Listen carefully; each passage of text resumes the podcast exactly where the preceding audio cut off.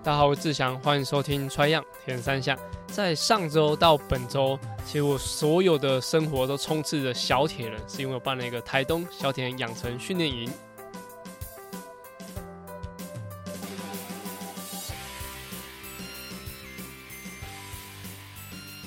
大家好，我是志祥，欢迎收听《穿样田三项》。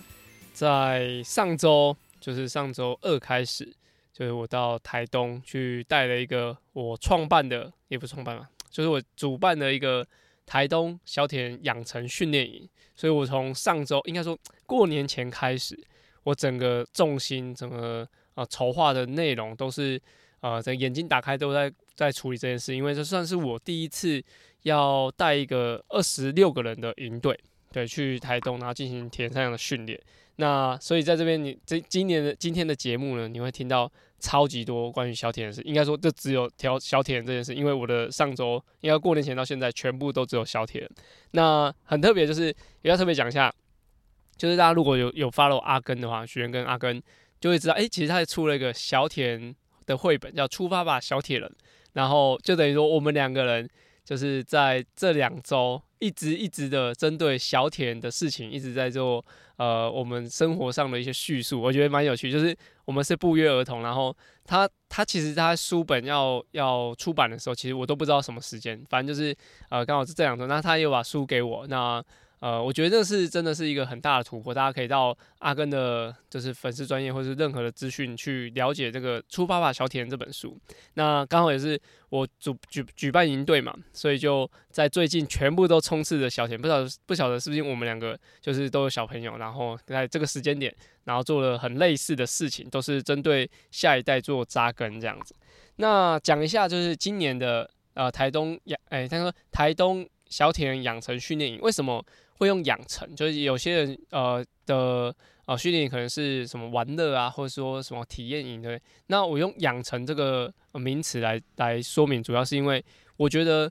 呃小铁人应该说铁人他是一个，我觉得人家说精神的象征，然后一个生活态度的象征，所以他是必须要经过养成的。那在构思这这个养成训练的过程中，其实我觉得有一点。是我觉得做的很好，也也觉得是很加入它是很重要的元素，叫做晨跑。就因为我的啊，我们是四天的营队嘛，第一天要交通，所以去去掉半天。那第二天、第三天，其实早上我就要小朋友五点半起床，那我不会去 morning call，那希望他们六点就要准时下来，我们会做一个半小时的跑步活动。那在这个呃晨跑的时候，其实。第一天的时候，家长其实是最担心的，因为小朋友，我的小朋友根本没有那么早起过，那他也不知道，就住在外面，如果没有爸妈叫的时候，能不能够这么早起？所以就是呃，除了家长。那小朋友自己很焦虑以外，其实我也很焦虑，因为要这么早把大家挖起来，其实是很难的一件事情。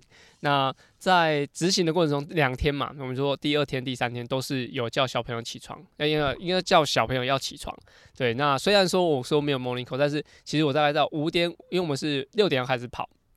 我规定他们要五点半起床，要整理东西，因为他们是三个人或四个人一间，所以他们呃卫浴设备需要互相轮流一下。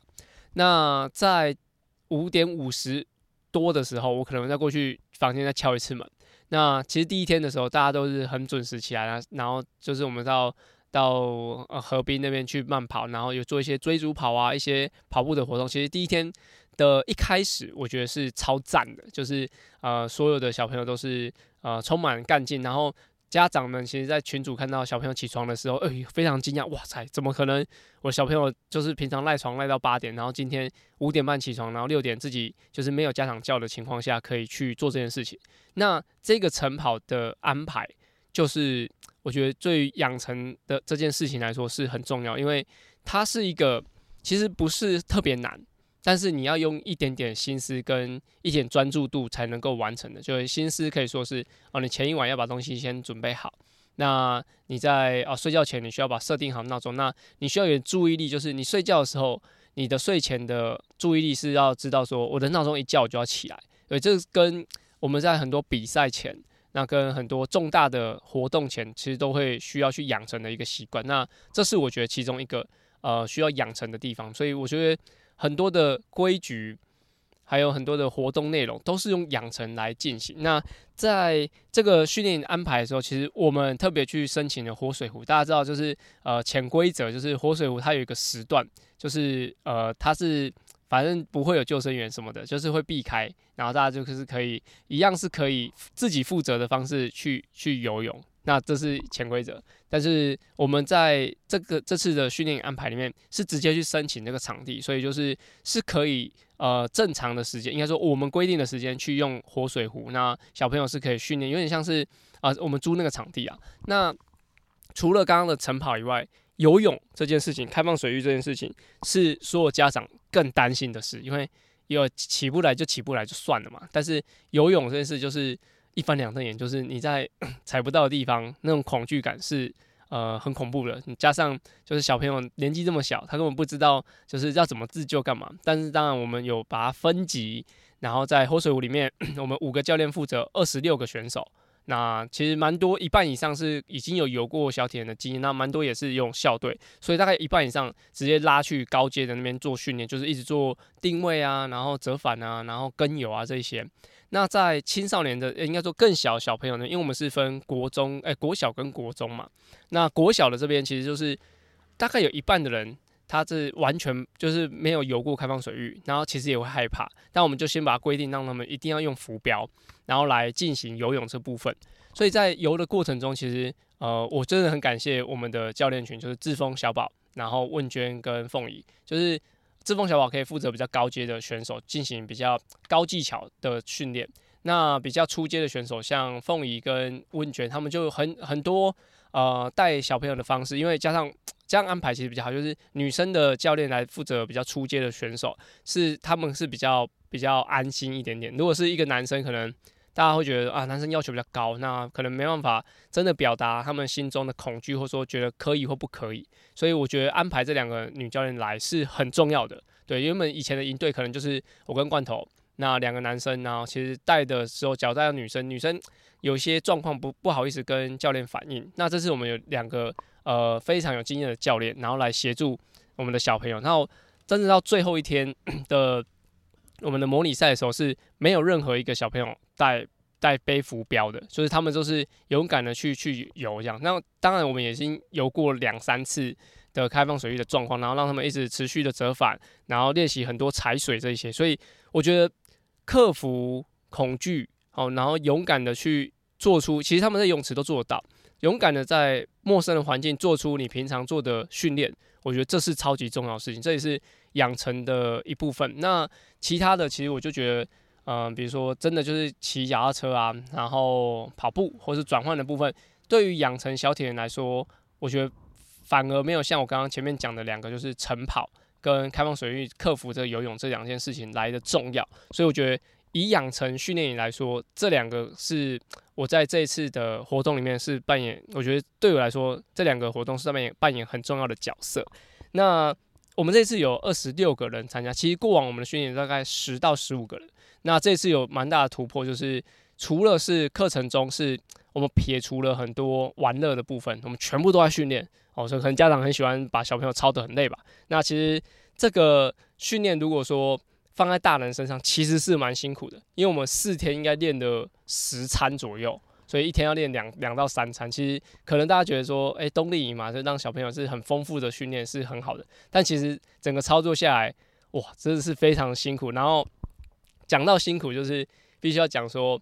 诶，其实我觉得这这个训练也是超级累的，对我来说是大概一百 percent 的累，对，就是那种感觉是呃榨干的。那为什么会榨干？就是因为我在下周是有个五千公尺的春季杯比赛，所以我在呃。训练营的第二天、第三天早上，小朋友刚刚讲嘛，六点要呃跑步，那五点五十我会去叫他们，所以我的课表哦，一个是四十五分钟长跑，一个是呃要跑四百公尺八趟的间歇，所以我都必须要在四点四十起床，然后去热身干嘛？去做完课表，然后到五点五十，那感谢我们的教练团都有陪我一起训练，所以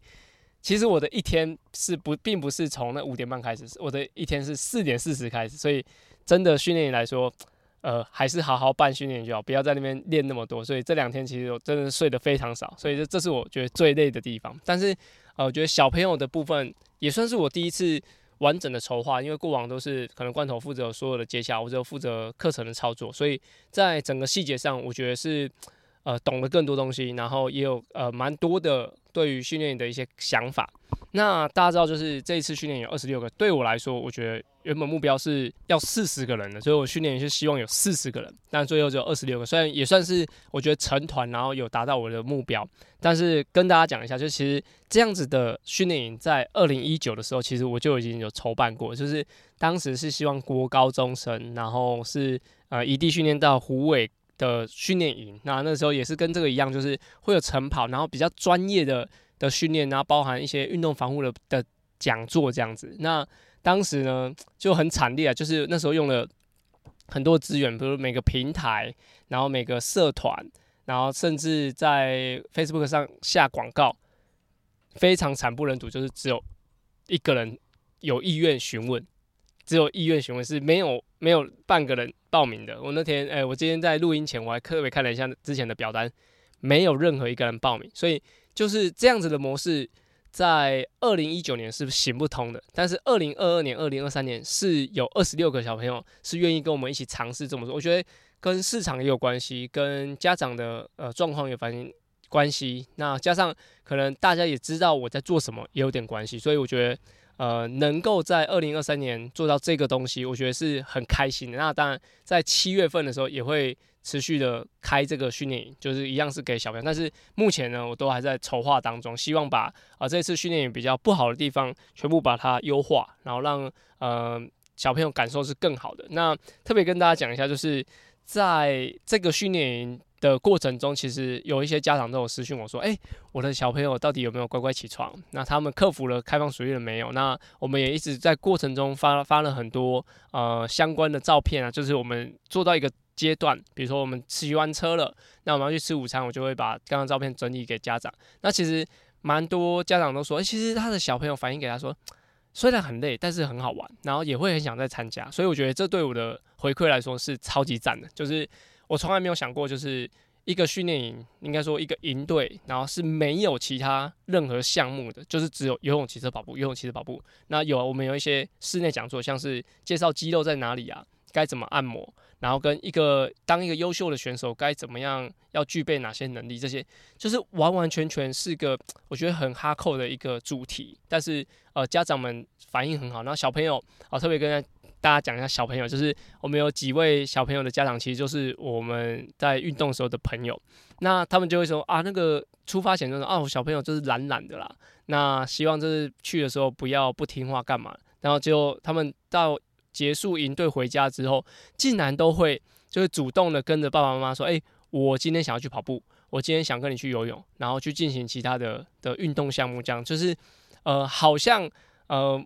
我有让这个训练营的的状况发酵至少一周，对，就到就是上周结束嘛，到这一周都还有一些小朋友就是持续会跟着家长一起去参与他的运动。那在当初在设定这个训练营的 slogan 的时候，原本就是叫做呃台东小铁人养成训练营嘛。那那时候我们的同事罗恩就之前节目上的介绍罗恩他就说，嗯，那我们想一个好一点 slogan。那那时候其实想了好几个，最后就说，那你就想一个换一个小朋友回家。就是当时就讲说，呃，不确定会会变什么，但至少肤色会变黑了。然后体重不知道会不会改变，但是至少就是你的肤色外观会看起来会有点不太一样，就是因为台北一直在下雨嘛。那台东的天气比较好，可能会晒黑一点点。但是到了这一周，都还持续有家长传讯跟我说，哎，你看我的小朋友，其实他原本不会做这些事情，那现在都会都会想做跟尝试，甚至有有的人说。他小朋友都会跟他抢训练台，我就觉得这是很赞的一个呃发酵的状态，就是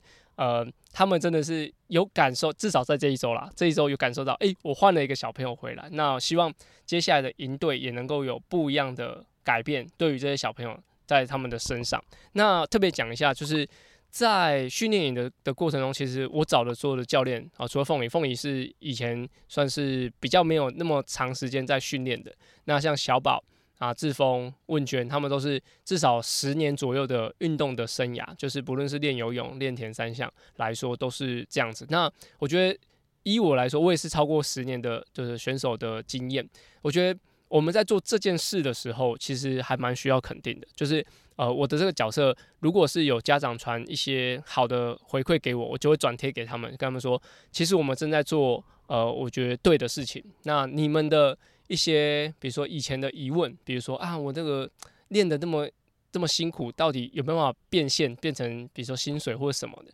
那在这个训练营，我只敢说这个训练，不敢说所有的的活动，在这个训练营，我觉得是有让大家看到说，其实我们把选手的精神拿出来，跟选手需要具备什么能力拿出来，是可以变现的。目前来说是可以变现，所以我非常感谢我的教练群，那他们也做了很多其实超乎超乎我想象的一些安排。好，好比说小宝他们有准备了很多呃室内课程，比如说像啊，我们就一一堂课叫转换课，我们就希望写大家写出所有比赛会用到的装备，然后写在便条纸上。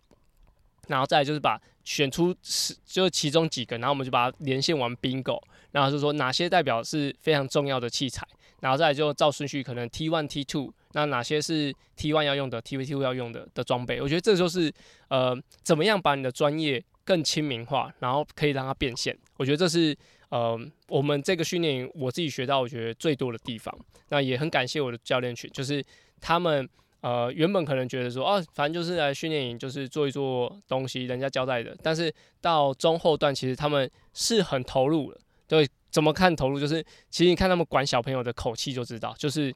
很严肃，然后觉得要要怎么样怎么样，就是开始会跟我反映说，应该要怎么管啊，什么什么之类的。我觉得这是非常呃投入的一种表现，就是他很 care 这件事情。所以我觉得对于我们这些长时间在训练的选手来说，这个训练营让我们有一点点，就是觉得啊，过往学的东西其实是要怎么样可以传传递给接下来的小朋友。那讲到接下来小朋友，其实我觉得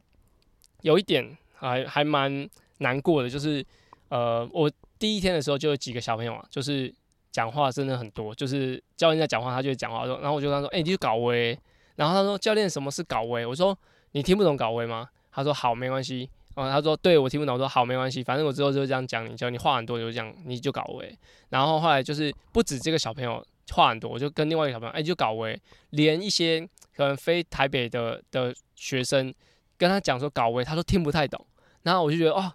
这这句话很难吗？这句话是你从来没有被人家讲过吗？或者说你们都不会用台语吗？那这部分其实在我这一辈，就是我大概是八十一年次这一辈，其实应该是。八成九成的人都会有听过，就台语，或甚至不会讲也会也不不会讲也有也会听吧。那其实，在接下来那一辈，我觉得差真的差蛮多。就是你呃，我不想用说不喜欢用说一代不如一代，但是我必须要讲说，呃，有些东西如果真的没有传传下去，他们会不见，那也会变成说这个对他们的生活中并不是必须的。那我就会觉得说，哦。台语也是这么一件事情，那可能在很多的运动上的观念也是这么一回，这么这么一回事。比如说过往可能很在意的一些呃运动上的礼仪，或者说运动上的一些精神，也许在五年、十年后会消失。所以这也是我觉得，如果在筹办一个训练营来说，我觉得也是需要加入的一些元素。当然不是说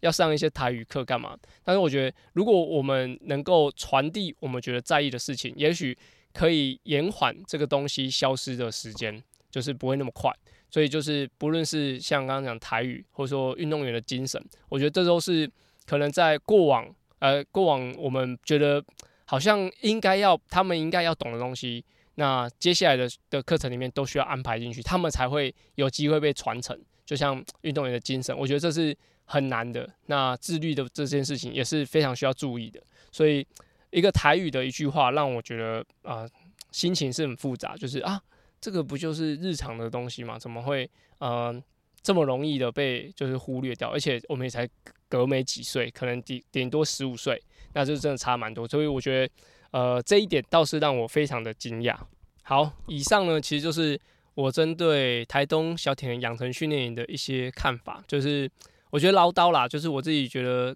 经营这个。呃，训练营有什么想法？那诶，最后跟大家讲一个观念的部分，就是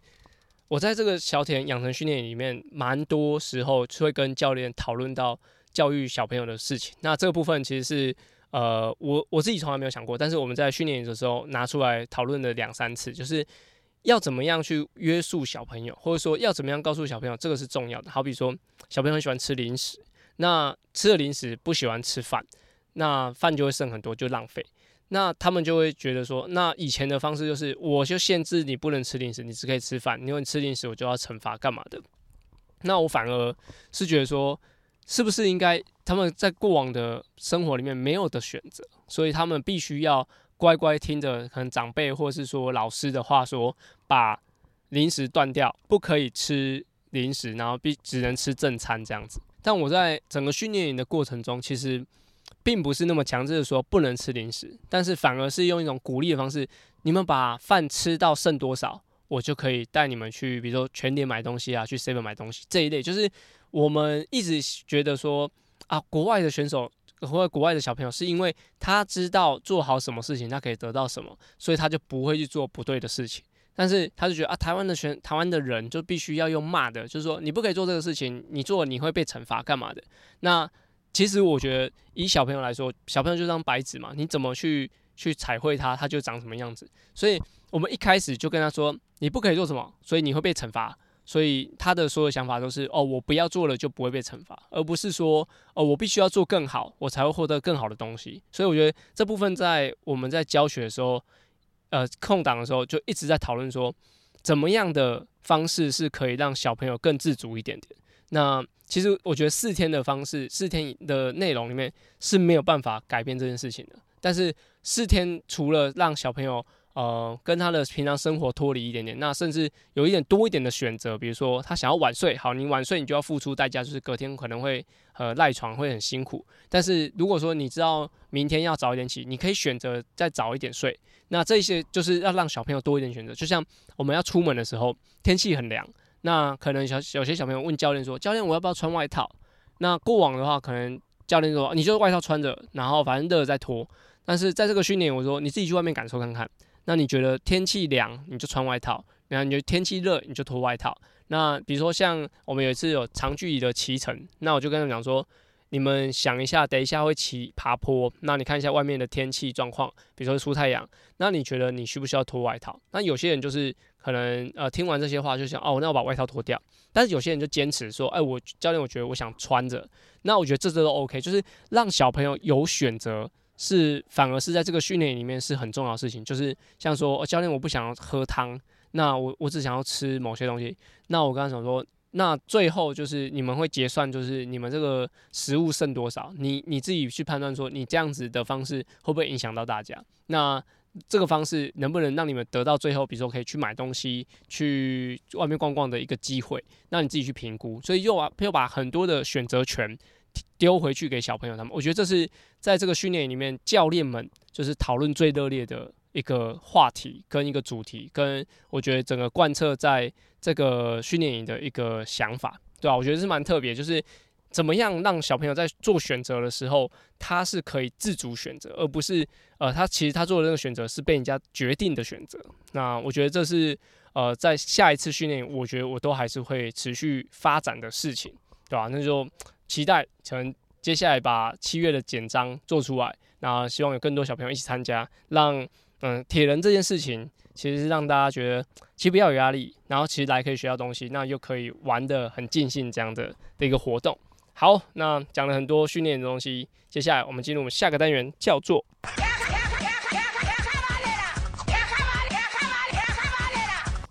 卡巴内纳，卡卡班呢是在穿样 EP 五十开始的新单元，主要卡卡班呢在节目里用来审视我自己现在练练的方向到底对不对，有时候骑慢一点反而会有不一样的收获。而这个单元的灵感呢，就有教学，还有听众留言，所有问题都欢迎到 Apple Podcast 或我的 IG 留言哦。